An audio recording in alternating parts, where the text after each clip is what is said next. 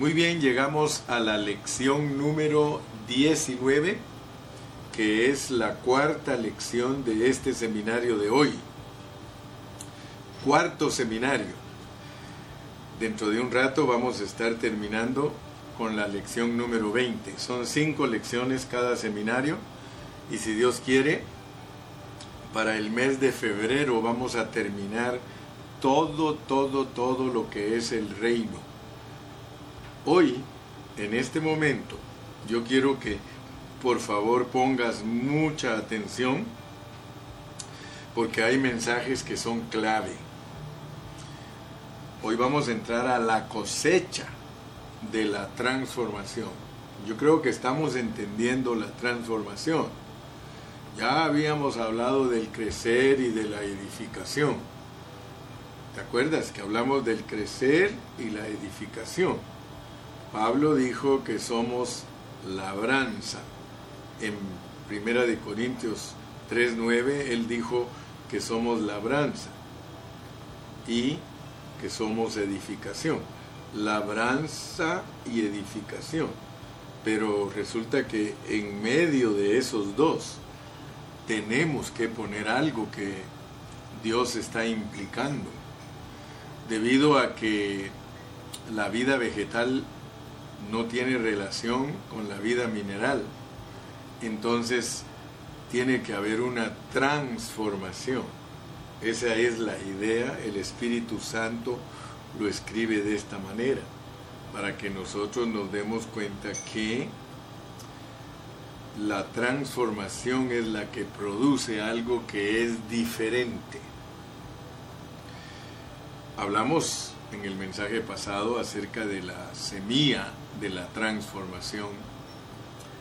Y yo creo que tú y yo debemos de estar impactados porque por medio de la parábola de las diez vírgenes, nosotros podemos ver que allí está implicado en ese concepto, está implicado el concepto de la transformación. Hablamos de que Dios nos regala aceite, pero Dios también nos vende aceite. Así que si solo habláramos del aceite regalado, estaríamos hablando de la mitad de nuestra salvación.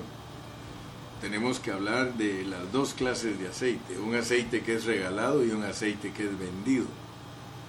O sea que hay que comprarlo. Ya vimos que comprar aceite es dejar que Dios transforme nuestras almas. Pero tenemos que continuar, tenemos que avanzar porque todavía después de estas lecciones nos van a faltar 30 lecciones, lo cual significa que el reino de Dios es muy importante en la Biblia.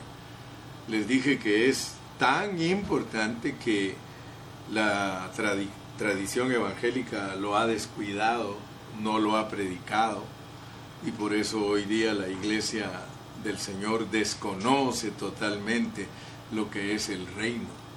Pero para Dios el reino es tan importante porque es la herencia. Siempre cuando usted lee en el Nuevo Testamento dice, y los que hacen tal y tal y tal cosa no heredarán el reino. O sea que un cristiano que no deja que la santidad posicional en él se vuelva santidad disposicional, no va a poder crecer para heredar el reino. Entonces el reino es bien importante porque es la herencia nuestra. Y el reino es una persona. Lo que pasa es que muchos solo ven el lado económico del reino, no ven el lado esencial del reino. Cuando nosotros nos metemos a la Biblia con una mente natural, nosotros siempre vamos a entender solo lo superficial de la palabra. Y yo le voy a comprobar con el mensaje de hoy cuán desviada está la iglesia del Señor de lo que es el reino, de lo que es la transformación, de lo que es la cosecha. Usted se va a dar cuenta que muchos hermanos están perdidos en conceptos que no le han ayudado a la iglesia para nada Y lo más tremendo es de que van a venir muchas sorpresas para el pueblo del Señor. La semilla, la semilla del reino fue sembrada en Mateo. Yo quiero que usted vea eso, por favor. La semilla del reino fue sembrada en Mateo. El florecer de esa semilla fue en el libro de los hechos. En el libro de los hechos ya se podía ver el reino. Pero el asunto es de que tiene que crecer esa semilla y el crecimiento está en las epístolas. Por eso es que las epístolas todas nos presentan una enseñanza de que tenemos que crecer, de que debemos dejarnos transformar, de que debemos llegar a una estatura, de que debemos vestirnos del nuevo hombre, de que si fuimos salvos por el Espíritu, que andemos también por el Espíritu. Bueno, infinidad de veces el Nuevo Testamento nos eh, habla de que nosotros debemos eh, crecer. Y el crecer se refiere a esa semilla. Ahora, el, el crecer de la semilla está en las epístolas, pero hay una cosa bien importante que en el libro de Apocalipsis, ahí está la madurez, la madurez. O sea, que las, la cosecha de la semilla está en Apocalipsis. La semilla que se sembró del reino tiene que tener su cosecha y su cosecha está en Apocalipsis. Por eso es que el libro de Apocalipsis nos va a presentar la cosecha que es el reino de, Dios viniendo totalmente, o sea, el reino manifestado. El reino manifestado, eso es la cosecha. Nosotros hemos visto que desde Mateo 13 se presentó eh, la siembra de la semilla y pudimos leer por ahí por Corintios capítulo 3 que está creciendo esa semilla. Yo sembré, Apolo regó, el crecimiento lo da Dios. Así que allí en Primera de Corintios 3 nosotros vemos también el asunto de la transformación de eh, tierra labrada con la planta creciendo a edificio. Entonces el concepto es el mismo. A través de los evangelios, hechos y las epístolas, el concepto es el mismo de que hay una siembra y que va a haber una cosecha.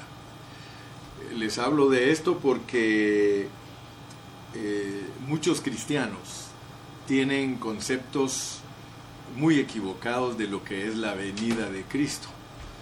Y yo por eso le doy gracias al Señor porque nosotros en este ministerio Dios nos ha enseñado cómo es la venida de Cristo. La venida de Cristo para entenderla correctamente, para entenderla en la pureza de la palabra, es que la venida de Cristo es en, por y con. O sea que lo primero, primero que tiene que suceder en la venida de Cristo es que Cristo venga en nosotros. Luego Él va a venir por nosotros. Pero luego viene con nosotros. Noten pues, voy a repetirlo. La pureza de la palabra de Dios respecto a la venida de Cristo es que Él primero tiene que venir en nosotros Luego Él va a aparecer en el aire y hay que subir para recibirlo. Él viene por nosotros. Pero Él sigue bajando y aquí arriba decide quiénes vienen con Él para reinar. Importantísimo que tú, como buen cristiano, sepas que ese es el orden registrado en la Biblia de la venida de Cristo. Por eso te dije que nosotros tenemos que orar antes de leer la Biblia, porque si nosotros no oramos antes de leer la Biblia, nosotros nos va a pasar lo que le ha pasado a todos los cristianos tradicionales. Todos los cristianos tradicionales tienen ciertos conceptos naturales de la venida de Cristo, pero ellos no conocen la pureza de la palabra respecto a la venida de Cristo. Entonces yo quiero que tú veas algo juntamente conmigo. Vamos a Apocalipsis, porque queremos hablar de esa cosecha. Queremos ver cómo es que Dios va a cosechar lo que sembró. Familiarízate, por favor. Mantén una visión de lo correcto de Dios. En la primer venida Cristo vino como semilla. Él se sembró. Pero ahora no viene como semilla. Ahora viene como cosecha. Escucha bien. Cristo en su primer venida vino como semilla el sembrador salió a sembrar y se sembró. Y durante estos dos mil años Él ha crecido. Entonces ahora Él viene como cosecha. Él, Él viene como cosecha. Vamos a leer el capítulo 12 de Apocalipsis y leamos el versículo 10. Capítulo 12 y versículo 10 dice, entonces oí una, una gran voz en el cielo que decía, ahora ha venido la salvación, el poder y el reino de nuestro Dios. Fíjate, pues. entonces oí una gran voz en el cielo que decía, ahora ha venido la salvación, el poder y el reino de nuestro Dios. Aleluya. Fíjate pues, ¿Qué es que el reino ha llegado? Aquí dice que el reino ha llegado. Entonces oí una gran voz en el cielo que decía, ahora ha venido la salvación, el poder y el reino de nuestro Dios. ¿Te acuerdas que al principio, arrepentidos porque el reino de los cielos se ha acercado? Luego, cuando ya Cristo estaba aquí, ya no se predicó que se acercara, que se acercaba el reino, sino venga tu reino.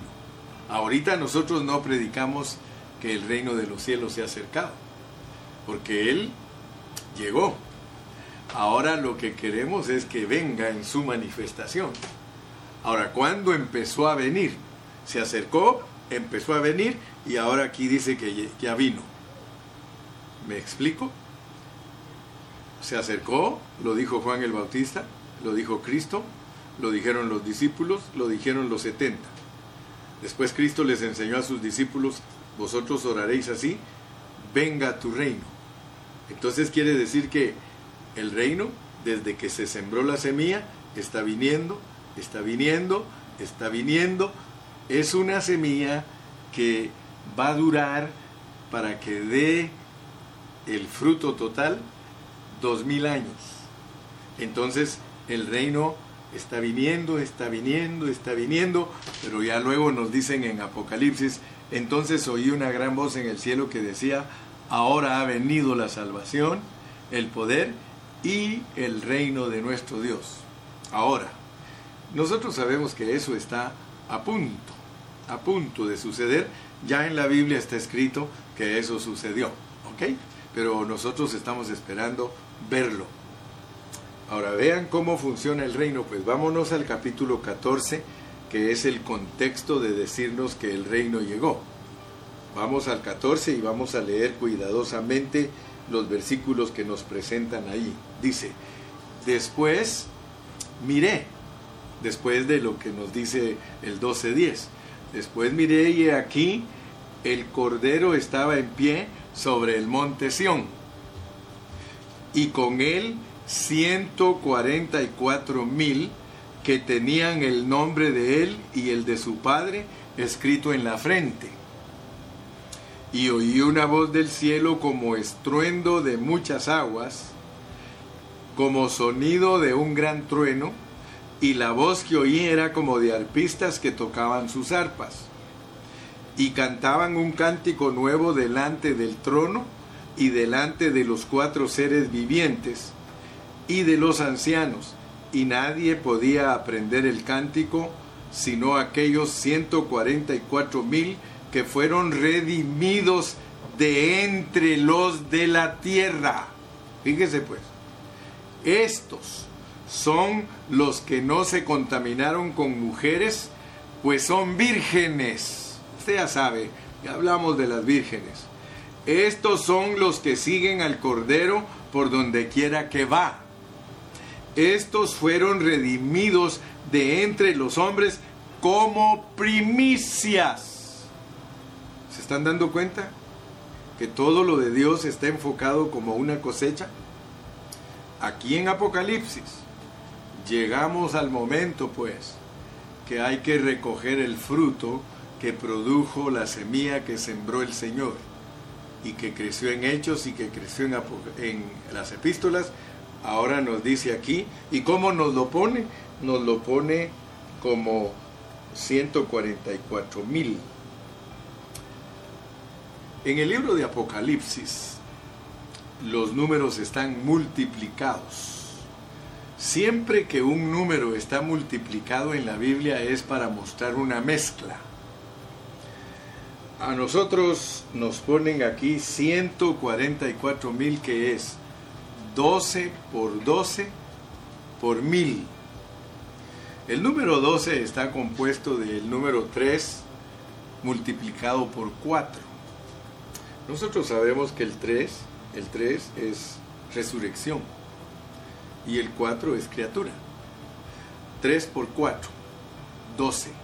O sea que nos está mostrando que los hombres que hemos sido mezclados con Dios, resurrección multiplicado por criatura, es 12, es la clase de personas que Dios va a usar para el milenio, que son autoridad por autoridad para mil años. Muchos estudian la Biblia, pero como la estudian a su antojo y a su manera, no la pueden unir no pueden entender los conceptos que están en Apocalipsis. Ellos miran otras cosas y ellos le enseñan a la gente otras cosas.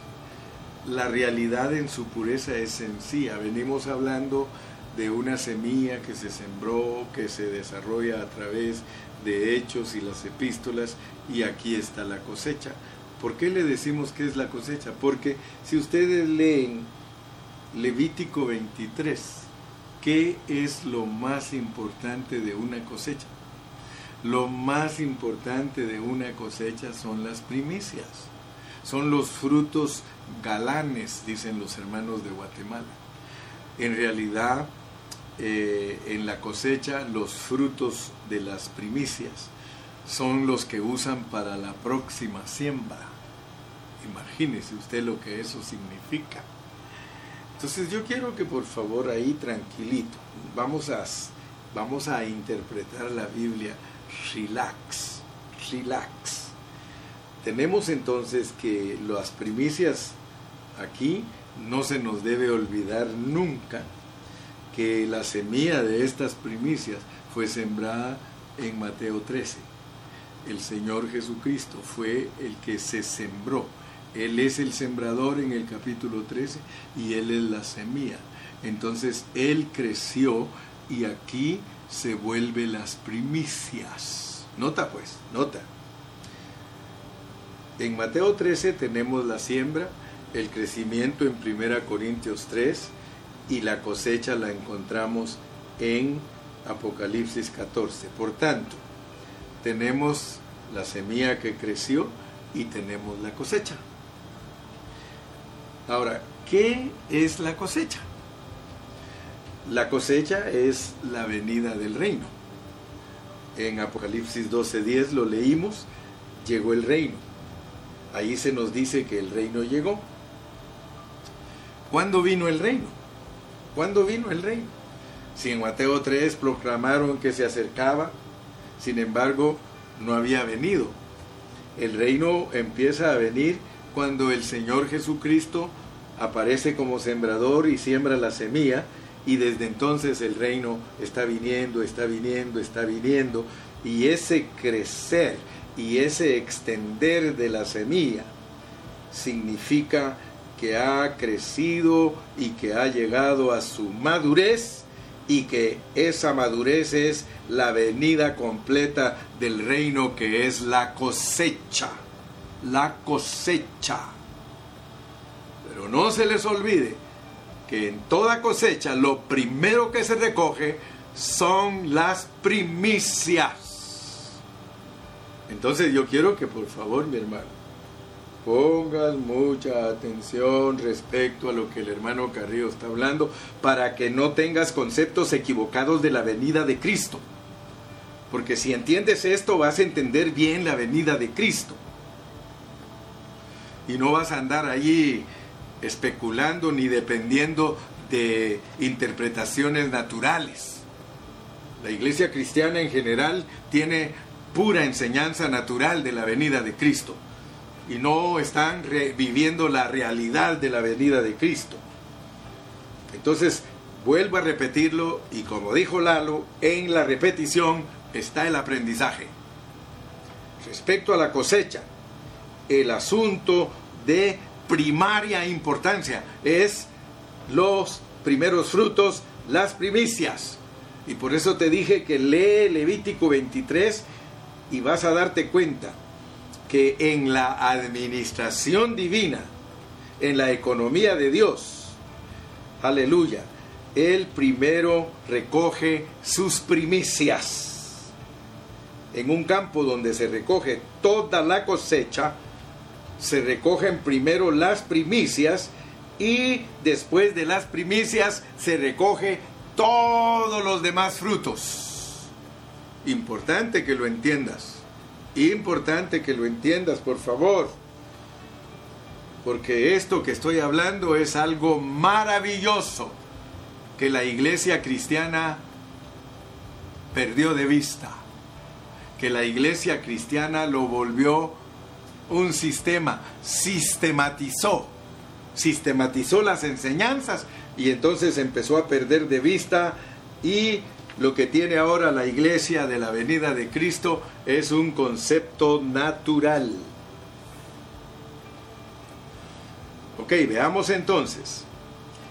Si su venida, su venida es una cosecha, entonces nosotros tenemos que entender que la venida de Él es completa ahora que Él regresa, porque es para recoger las primicias y la cosecha y el rebusco.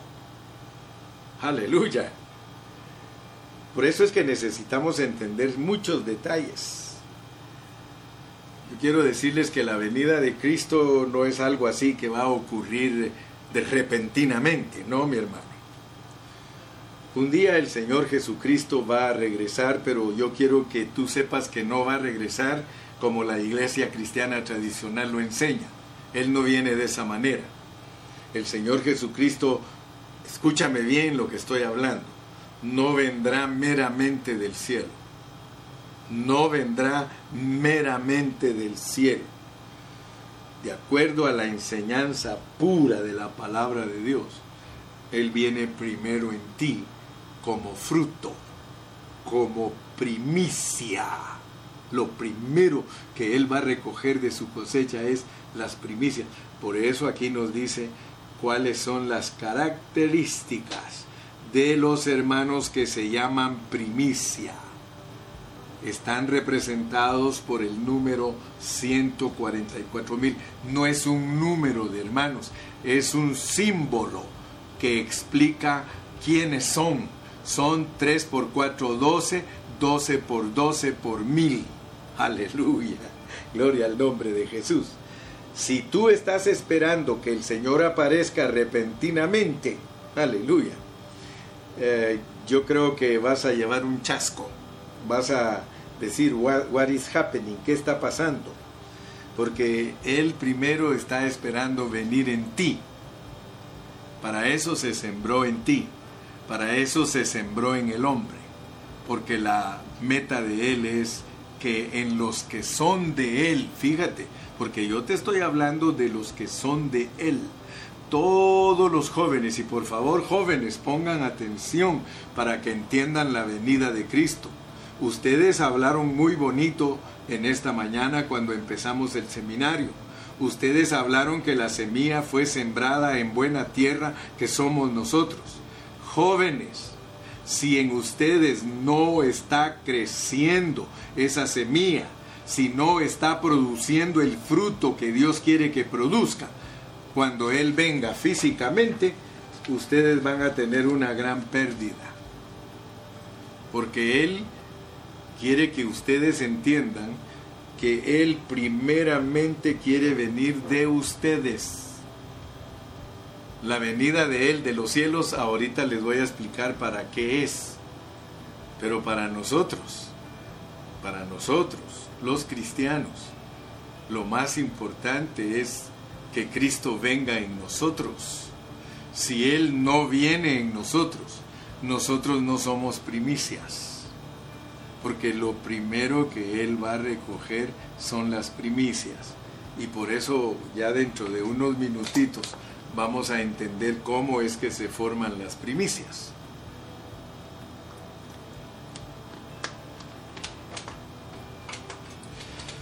Las librerías cristianas están llenas de libros que hablan de profecía. La mayoría de hermanos teólogos habla de profecía, pero ellos no entienden. Escúchalo bien. Si Dios está permitiendo que tú escuches al hermano Carrillo hoy, es porque Dios te quiere revelar cómo es la venida de Cristo. No cargues ya contigo enseñanzas mezcladas para ti, mi querido hermano, para ti, mi querida hermana, la venida de Cristo es que venga en ti, que venga en ti. Si estás ocupado en otras cosas, estás norteado, estás chanfleado, estás esperando cosas que a la larga, si las sigues creyendo de esa manera, nunca vas a dejar que la semilla crezca en ti. La venida de Cristo no es de acuerdo a nuestro concepto. La venida de Cristo ya deja todo concepto, no es así. El Señor soberanamente confundió a todos los cristianos para que no le atinaran. Cuando tú lees Mateo 24 y le hicieron las preguntas los discípulos, ¿cómo sería su venida? Les dijo, mirad que nadie os engañe, porque yo voy a mandar engañadores eso no lo han entendido muchos hermanos. Muchos los voy a enviar, vendrán en mi nombre, yo los voy a mandar para que los que no aman mi palabra y no aman mi pureza, ellos no puedan ver cómo es mi venida. Pero para ustedes que son primicias, para ustedes yo les voy a descubrir mi palabra. Hermano, hoy es el día aceptable en tiempo aceptable te he llamado. Hoy es cuando nosotros podemos aprender a negarnos. Hoy es cuando nosotros podemos comprar aceite. Hoy es cuando nosotros podemos dejarnos transformar. Hoy, hoy, hermano, Dios te está revelando esto para que tú participes de ello. De acuerdo a nuestro concepto natural, el Señor está sentado sobre su trono y está viéndonos aquí y un día pues Él de repente aparecerá, de acuerdo a nuestro concepto natural. Casi todos los teólogos hablan de la venida de Cristo en esa manera. Pero el Señor Jesús viene por crecimiento de vida. Él viene por crecimiento de vida, no por un aparecer súbito en los cielos. No, mi hermano. Yo sé que algunos hermanos tienen ese concepto y ellos dicen, pero si en Filipenses 3:20 dice que nosotros esperamos que regrese del cielo, que Él venga de los cielos. Sí, pero también debes leer Mateo 28:20. O sea que tú tienes que aprender a ver la palabra con todos los versículos, no solo con un versículo. Vayamos a Mateo 28, 20 y veamos qué nos dice el Señor ahí en Mateo 28, 20. Mateo 28, 20. Ese versículo nos va a dar algo de información. Cuando el Señor finalizó su hablar en el Evangelio del Reino, que es Mateo, les dice, enseñándoles que guarden todas las cosas que os he mandado, y he aquí yo estoy con vosotros todos los días hasta el cierre de la edad, hasta el cierre de la edad. Esa es la mejor versión. Ahora, ¿cómo podemos nosotros reconciliar? ¿Cómo podemos explicar nosotros que Cristo está con nosotros y que viene? Porque si nosotros no sabemos explicar esas cosas, ¿verdad? ¿cómo le podemos decir a, a las personas de que Cristo viene si la Biblia dice que Cristo está en los cristianos? tienes que tener mucha sabiduría para poder explicar eso, ¿verdad? Porque el Señor te dice que Él está contigo todos los días hasta que termine la gracia. Aleluya. Entonces nosotros tenemos que aprender a presentar la palabra de Dios. No te asustes o asústate si quieres pero la venida física, escucha bien pues, la venida física no es lo más importante para los cristianos. La venida física es para los mundanos, porque Él viene a enjuiciarlos. O sea que la venida física no es lo más importante para nosotros para nosotros, de acuerdo a la pureza de la palabra del Señor, lo más importante es la venida secreta del Señor, no la venida visible. Por eso te dije hace unos meses atrás que me da tristeza porque los teólogos atacan la venida secreta del Señor. ¿Qué te parece?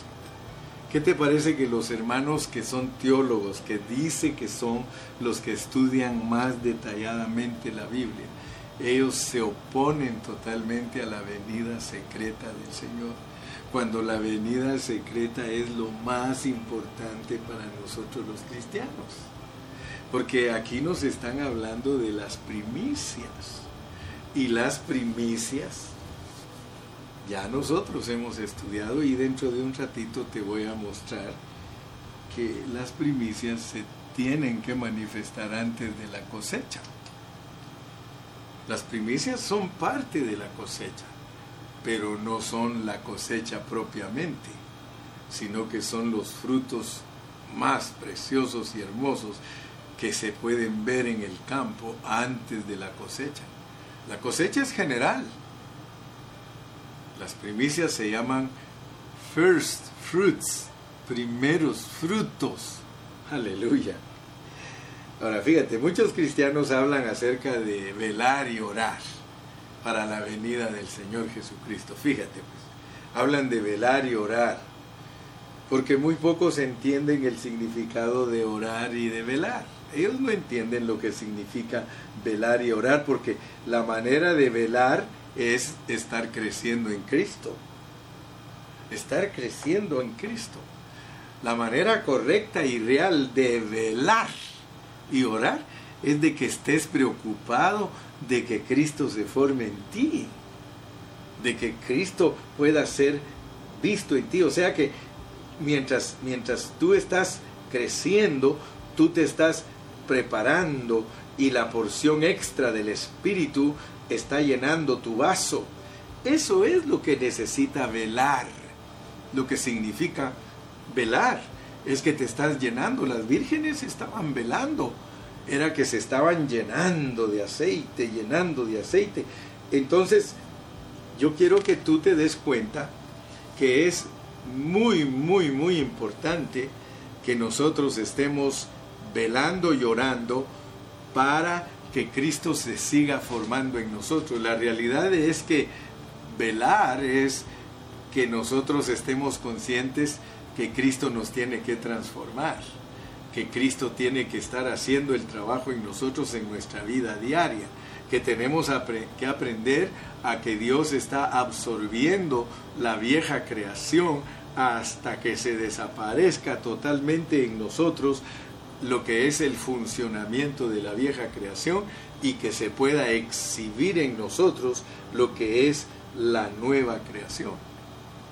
Ahora yo te voy a enseñar cómo nos revela Dios la cosecha. Vamos a leer aquí en el capítulo 14 cuando empieza la cosecha. Mira, empieza en el versículo 14. Dice, miré y he aquí una nube blanca y sobre la nube uno sentado semejante al Hijo del Hombre, que tenía en la cabeza una corona de oro y en la mano una hoz aguda, la venida de Cristo en el aire. Y del templo salió otro ángel clamándole a gran voz al que estaba sentado sobre la nube y le gritaba, mete tu hoz y ciega, porque la hora de cegar ha llegado, pues la mies de la tierra está madura. Y el que estaba sentado sobre la nube metió su hoz en la tierra y la tierra fue cegada. Fíjate pues, de acuerdo a la pureza de la palabra del Señor, la cosecha es después que se recogen las primicias. Después que se recogen las primicias. Esto lo hemos estudiado varias veces, pero creo que ahora con una mente más fría y calculada tú puedes ver lo que, lo que significa Cristo en nosotros, la esperanza de gloria. Cristo en mí, la esperanza de gloria.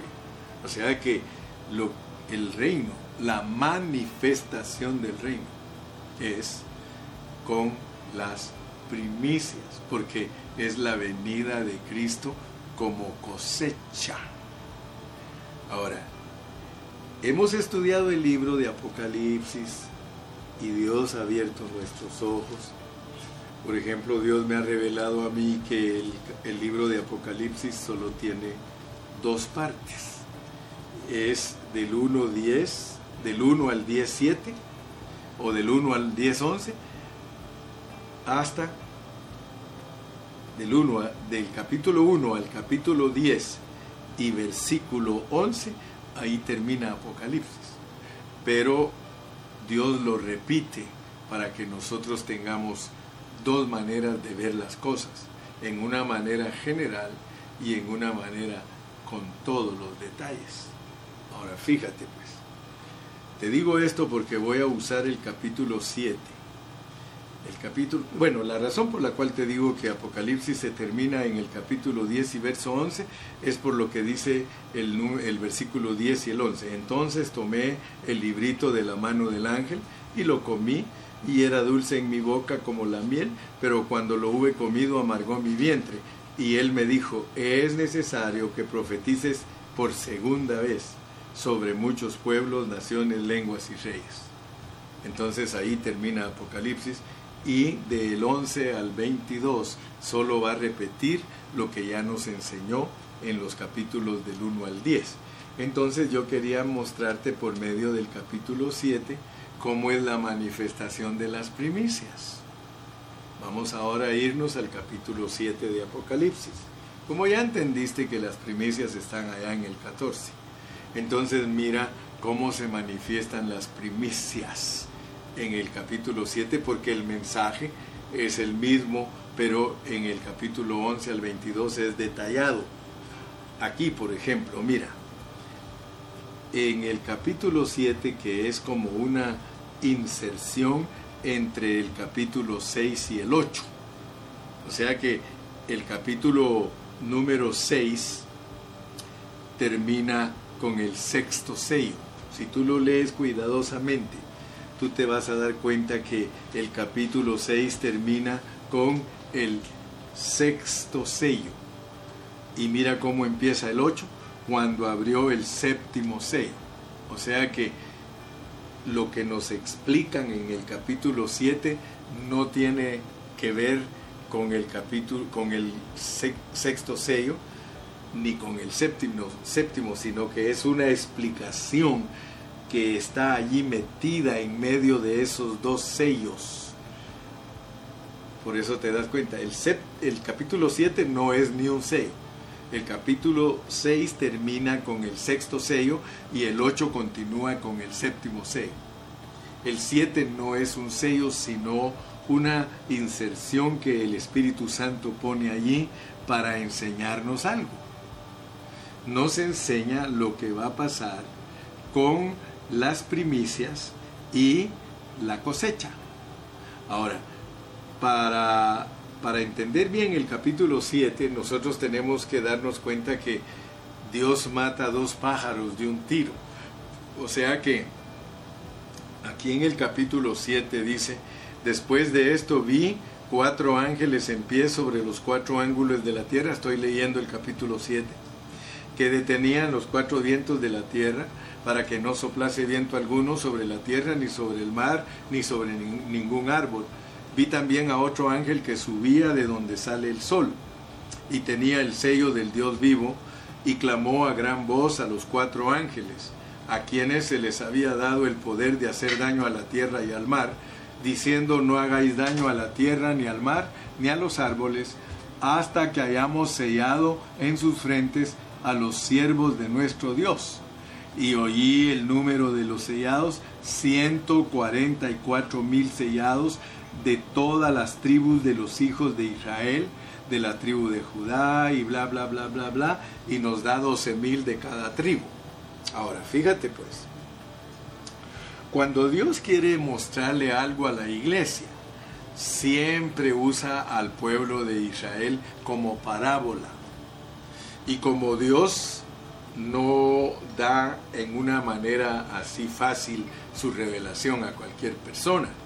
La persona para entender lo que Dios está hablando tiene que usar todas las herramientas que Dios le da para poder interpretar. Por ejemplo, aquí yo, un hombre con experiencia sobre la Biblia, yo puedo ver que Dios usa la conversión de Israel porque Israel se va a convertir ahora que Él regrese y él usa la conversión de Israel, que es un hecho y que tiene que suceder antes de la gran tribulación, entonces él muestra la conversión de Israel que se efectúa en el momento de su regreso, cuando le aprieta a Israel, porque cuando empiece la gran tribulación, la gente que más va a estar sufriendo son los israelitas. Ellos son las personas con las que Dios va a estar tratando físicamente de una manera sorprendente, de una manera como no trata con ninguna otra persona. Pero esa parábola que sirve para mostrarnos la conversión de ellos nos está mostrando las primicias. Porque en el capítulo 14 nos habla de 144 mil, los mismos 144 mil que están aquí, solo que aquí nos incluye la conversión de Israel y como parábola nos muestra las primicias, porque 144 mil en el capítulo 14 muestra a los hombres que tienen a Cristo en su corazón y que se manifiesta totalmente Él, que crece totalmente para que ellos sean los que exhiben las primicias. Cristo crecido a la estatura de las primicias. Y las primicias solo son la antesala de la cosecha. Entonces aquí, cuando nos da la interpretación general de Apocalipsis, nos pone la conversión de Israel que sirve para que nosotros entendamos la madurez de los cristianos en la iglesia, que están representados como 144 mil como primicias. Ahora, ¿se dieron cuenta ustedes que en el capítulo 14, después que las primicias son manifiestas. Allí mismo, en ese contexto, nos habló de que metiera la hoz porque la cosecha había llegado y la mies estaba madura. Pues vean cómo es el meter de la hoz, porque aquí nos lo da sin explicación. Vamos a leerlo despacito del versículo 9 en adelante para que tú entiendas entonces cómo es que Él recoge sus primicias, su cosecha. Dice, después de esto miré y he aquí una gran multitud, la cual nadie podía contar, de todas naciones y tribus y pueblos y lenguas, que estaban delante del trono y en la presencia del Cordero, vestidos de ropas blancas y con palmas en las manos, y clamaban a gran voz diciendo, la salvación pertenece a nuestro Dios que está sentado en el trono y al Cordero. Y todos los ángeles estaban en pie alrededor del trono y de los ancianos y de los cuatro seres vivientes, y se postraron sobre sus rostros delante del trono y adoraron a Dios diciendo, la bendición y la gloria y la sabiduría y la acción de gracias y la honra y el poder y la fortaleza sean a, sean a nuestro Dios por los siglos de los siglos. Amén. Entonces uno de los ancianos habló diciéndome, estos que están vestidos de ropas blancas, ¿quiénes son y de dónde han venido? Yo le dije, Señor, tú lo sabes. Y él me dijo, estos son los que han salido de la gran tribulación y han lavado sus ropas y las han emblanquecido en la sangre del cordero. Por esto están delante del trono de Dios y les sirven día y noche en su templo, y el que está sentado sobre el trono extenderá su tabernáculo sobre ellos.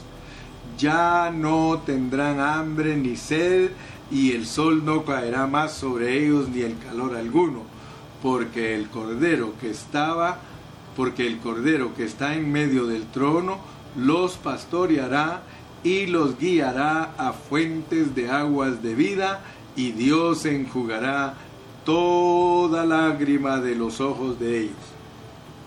Se dan cuenta que las primicias representadas por los 144 mil, la conversión de Israel, que es una parábola para que entendamos el recoger de las primicias del capítulo 14, ahora nos muestra que todos los que no son primicias son cosecha y la cosecha se recoge en medio de la gran tribulación. Allí los hermanos maduran, allí lavan sus vestiduras. Por eso es que la Biblia dice que la cosecha será recogida en tiempo de angustia y dolor. Podemos leerlo en Isaías. En Isaías es donde nos hablan de, de, cómo la, la, cosecha va a ser recogida en un día de angustia y de, de dolor desesperado. Por aquí lo tengo yo en mi libro, en, lo tengo en,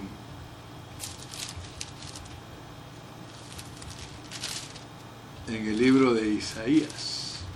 Cuando leemos Isaías, ustedes van a encontrar, yo lo tengo marcado, de que la cosecha se recoge en un día de angustia y de dolor desesperante. Ahorita se los entrego porque lo tengo marcado en mi Biblia, pero a veces marco y 17.11. Gracias Iván. Sí, dice aquí en el 17.11, el día que las plantes, las harás crecer y harás que, tu, que su simiente brote de mañana. Pero la cosecha será arrebatada en el día de la angustia y del dolor desesperado. La Biblia no miente, la Biblia es consistente, ella misma nos dice que la cosecha de la iglesia es durante la gran tribulación, pero las primicias son recogidas antes de la gran tribulación. ¿Por qué? porque las primicias son los hermanos y las hermanas que obtuvieron la porción extra de aceite. Las primicias son los hermanos y hermanas que fueron transformados. O sea que aquí al leer Apocalipsis 14, del 14 al 16, ahí se nos dice que la cosecha de trigo, que la cosecha es de trigo, sin embargo al final del el libro de Apocalipsis en la Nueva Jerusalén, la iglesia ya no es trigo, sino que la iglesia en, en, el final de la Biblia es minerales, es piedras preciosas, es gente totalmente transformada. O sea que Dios a nosotros de trigo nos transforma a perlas, a piedras preciosas. Aleluya, hermano. Yo le doy gracias a Dios porque podemos ahora ver que Dios a nosotros nos ha transformado para hacer su edificación. No pierdas de, vista, hermano, lo que Dios te está pidiendo a ti. Él quiere que seas primicia. No podemos estar dependiendo de mensajes proféticos. No podemos estar dependiendo de la venida física de Cristo. No podemos estar dependiendo de informaciones, hermanos, que se nos han dado. No, no, no tenemos que depender de la semilla que fue sembrada en nosotros para que dé su fruto. Yo creo que la preocupación más grande de nosotros los cristianos debe de ser que Cristo se forme totalmente en nosotros. Ese era el mensaje del apóstol Pablo. El apóstol Pablo desesperadamente predicaba que Cristo se forme en nosotros. Él tenía la carga profunda de que Cristo se formara porque él sabía que si Cristo se forma en nosotros, nosotros tenemos el poder de la resurrección en nosotros y entonces nosotros nos vamos a manifestar. Ahora el Señor nos ha dado mucho tiempo. El Señor en su paciencia, Él ha estado esperando que nosotros demos fruto. Él no está preocupado que nosotros lo veamos venir físicamente. Entonces, ¿para qué está con nosotros todo el tiempo? Él dice, he aquí yo estoy con vosotros todos los días hasta el fin del mundo, que es hasta el fin de, de, la edad de la gracia. Entonces Dios nos ha prometido y nos ha dado tiempo y Él está ansioso de que nosotros lo demos a luz. Pero tristemente los cristianos están ansiosos de verlo venir en una nube. Y no estamos negando la venida física de Cristo, pero eso no es lo más importante para nosotros. Lo, he dicho y lo vuelvo a decir. ¿De qué me sirve a mí que Él venga en las nubes? Si cuando Él venga en las nubes yo no soy primicia. ¿Y qué pasa con las vírgenes que no tenían aceite extra? Nos van a mandar a comprar. Pero lo tremendo es que muchos hermanos creen que esto es liviano. Hay muchos jóvenes que no quieren cambiar de vida. Hay jóvenes que no quieren dejarse transformar por Cristo. Hermanos, esto que estamos hablando no es liviano.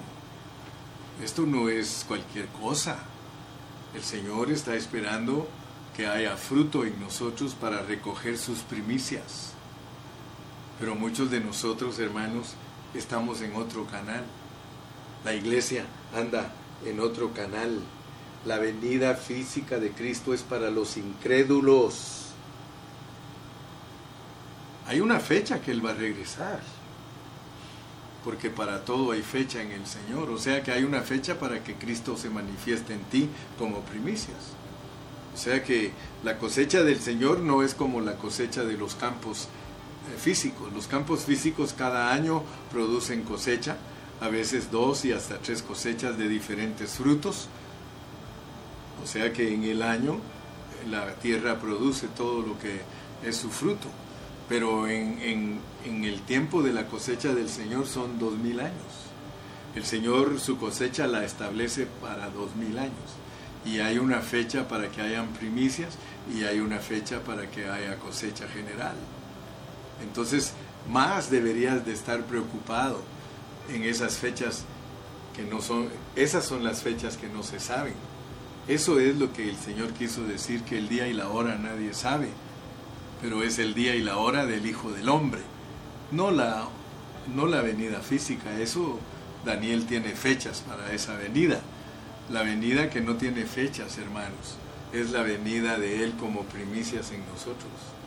Eso es lo que nos manda que velar y no, porque no sabemos a qué hora ha de venir Él aquí. Léelo. Toda la, todo el asunto de velar y de orar porque no se sabe la hora no es de la venida física, es de la venida del Hijo del Hombre en nosotros.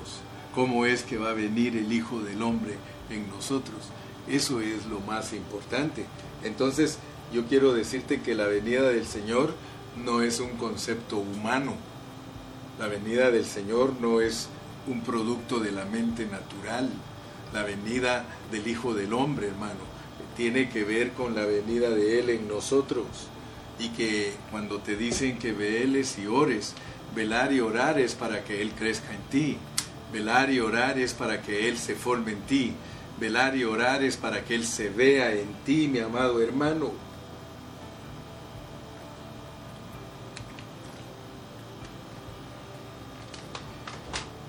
Sin transformación no hay edificación. Es indispensable la transformación en nosotros para que nosotros podamos ser el edificio de Dios. Dios quiere que tú seas ese edificio. Bendito sea el nombre del Señor. Esta ciudad que nos presentan al final de la Biblia es una ciudad que expresa totalmente a Dios. Si tú lees aquí en la palabra del Señor, podemos leer en Apocalipsis capítulo 4 y versículo 3. Apocalipsis capítulo 4 y versículo 3. Dice, y el aspecto del que estaba sentado era semejante a piedra de jaspe y de cornalina, y había alrededor del trono un arco iris semejante en aspecto a la gloria. Fíjate, aquí te dicen el aspecto de Dios y mira cómo presentan a la ciudad en el 21.11. En el 21.11 te dicen que esa ciudad llegó a tener totalmente formada en ella la vida de Dios. Mira en el 21.11, dice, teniendo la gloria de Dios. Está hablando de la Nueva Jerusalén, leámoslo desde el 10. Y me llevó en el espíritu a un monte grande y alto, y me mostró la gran ciudad santa de Jerusalén que descendía del cielo de Dios, teniendo la gloria de Dios, y su fulgor era semejante al de una piedra preciosísima, como piedra de jaspe, diáfana como el cristal. ¿Te das cuenta cuál es la meta de Dios? La meta de Dios es que todos nosotros se pueda perfeccionar la vida de Él y su naturaleza, al grado que lleguemos a expresar a Dios en totalidad que Dios se pueda ver en nosotros totalmente. Por eso el 21.7 dice, el que venciere heredará todas las cosas, y yo seré su Dios, y él será mi hijo.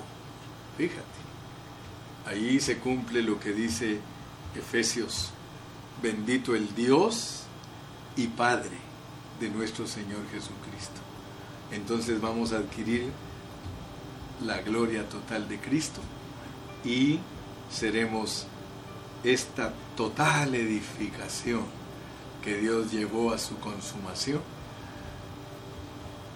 Seremos toda esta ciudad transformada totalmente. Vamos a ser todos de oro. Gracias al Señor terminé mi lección número 19 la cosecha de la transformación. Así que Cristo en nosotros es la esperanza de gloria. Él primero viene en nosotros. Luego al aparecer aquí en las nubes, nosotros lo vamos a ir a recibir al aire. Viene por nosotros. Y allí en el aire nos juzga en el tribunal de Cristo y decide quiénes son los que se vienen con Él para reinar. En, por y con. Esa es la manera correcta de entender la venida de Cristo. Yo tengo un amigo en México y he tratado de convencerlo, pero no se deja convencer. Le digo, no estés dependiendo de señales externas, no estés dependiendo de los libros teológicos de tus doctores, no estés confiando en conceptos naturales de la venida de Cristo. Preocúpate porque Cristo crezca en ti y que pueda crecer al tamaño de las primicias para que tú seas una primicia para el Señor. Pero Él no, Él todo el tiempo dice, no, es que mira que esto, que mira aquí, que mira allá. Y bueno, oro por Él. Vamos a orar, Padre Celestial, en esta preciosa tarde yo quiero darte gracias porque he entregado el mensaje número 19 de este seminario, el cuarto mensaje. Y yo sé, Padre, que si mis hermanos pusieron atención a lo que expliqué en esta tarde, ellos se van a dar cuenta lo que es la realidad de tu venida. Señor, yo no quiero depender de asuntos exteriores. Yo quiero depender de tu crecimiento en mí, porque eso es lo más elevado que hay en la vida cristiana, que Cristo se esté formando en nosotros y que Él pueda ser vivido en totalidad por nosotros para que seamos la expresión de Dios, que su gloria se pueda ver en nosotros, Señor. Padre, muchas gracias en esta tarde porque nos has saturado con tu palabra. A ti sea la gloria, Señor, y la honra. Amén.